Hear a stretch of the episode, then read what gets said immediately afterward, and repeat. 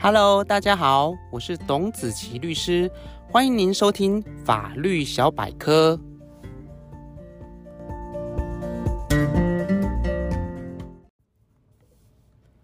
各位听众朋友，大家好，今天要和大家分享的主题是职业灾害与职灾补偿责任。所谓的职业灾害，是指因劳动场所的建筑物、机械、设备、原料、材料等，或作业活动以及其他职业上的原因所引起的疾病、伤害、失能或者是死亡。而职业灾害依情形可以再分为职业伤害以及职业病。所谓的职业伤害是指劳工在执行职务时造成的伤害。例如，建筑工人在施工的过程从鹰架跌落造成的伤害；而职业病则是指劳工因执行职务暴露在化学性或其他危险因子中，导致身体产生疾病。例如，劳工长期处在高噪音的工作环境而造成的听力减损等情形。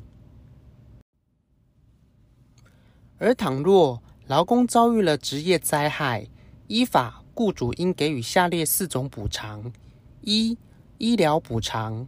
二、医疗中不能工作的工资补偿；三、经诊断发生失能情形的失能补偿；四、若因职灾死亡给予遗嘱的死亡补偿。前四项补偿，雇主也都可以借由劳保给付等方式予以抵充。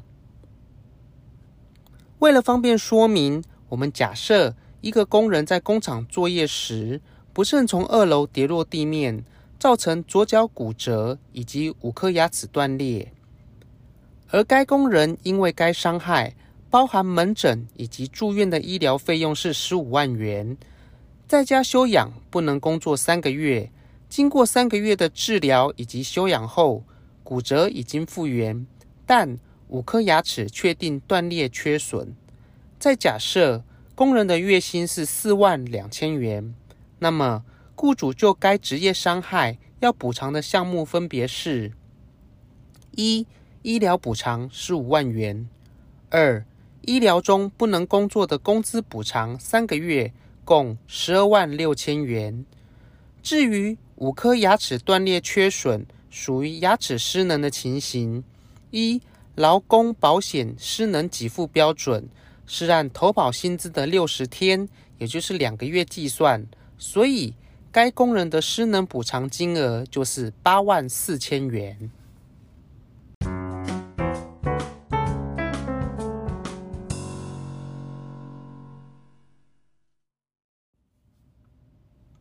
另外，年满十五岁以上、六十五岁以下的劳工，依法都必须由雇主投保劳工保险，因此，在劳工职灾案件发生时，第一时间也会由劳保来办理给付。以前面提到的案件为例，劳保除了医疗部分的给付外，就该劳工三个月不能工作一事，劳保会以投保薪资四万两千元的七十趴来计算，发给三个月的伤病给付，共八万八千两百元。至于另外的三十趴，仍由雇主负担补偿责任。至于该劳工牙齿失能的部分，依劳工保险条例的规定，可以再增给五十趴的失能补偿。所以，该劳工的失能补偿可以从原本投保薪资的六十天提高为九十天，也就是三个月来做计算。因此，该劳工可以向劳保请领的失能补偿，依法应为十二万六千元。最后，倘若劳工因为职灾而死亡时，雇主的补偿责任依法则包含以五个月平均工资计算的丧葬费，以及一次给予遗嘱四十个月平均工资计算的死亡补偿。以今天所举的职灾劳工为例，以月薪四万两千元计算，丧葬费为五个月，共二十一万元，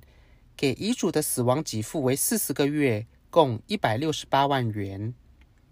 但如果支出殡葬费的人以及劳工遗嘱已经由劳工保险来领取丧葬津贴以及死亡补偿金时，也会算入雇主的给付而作为抵充。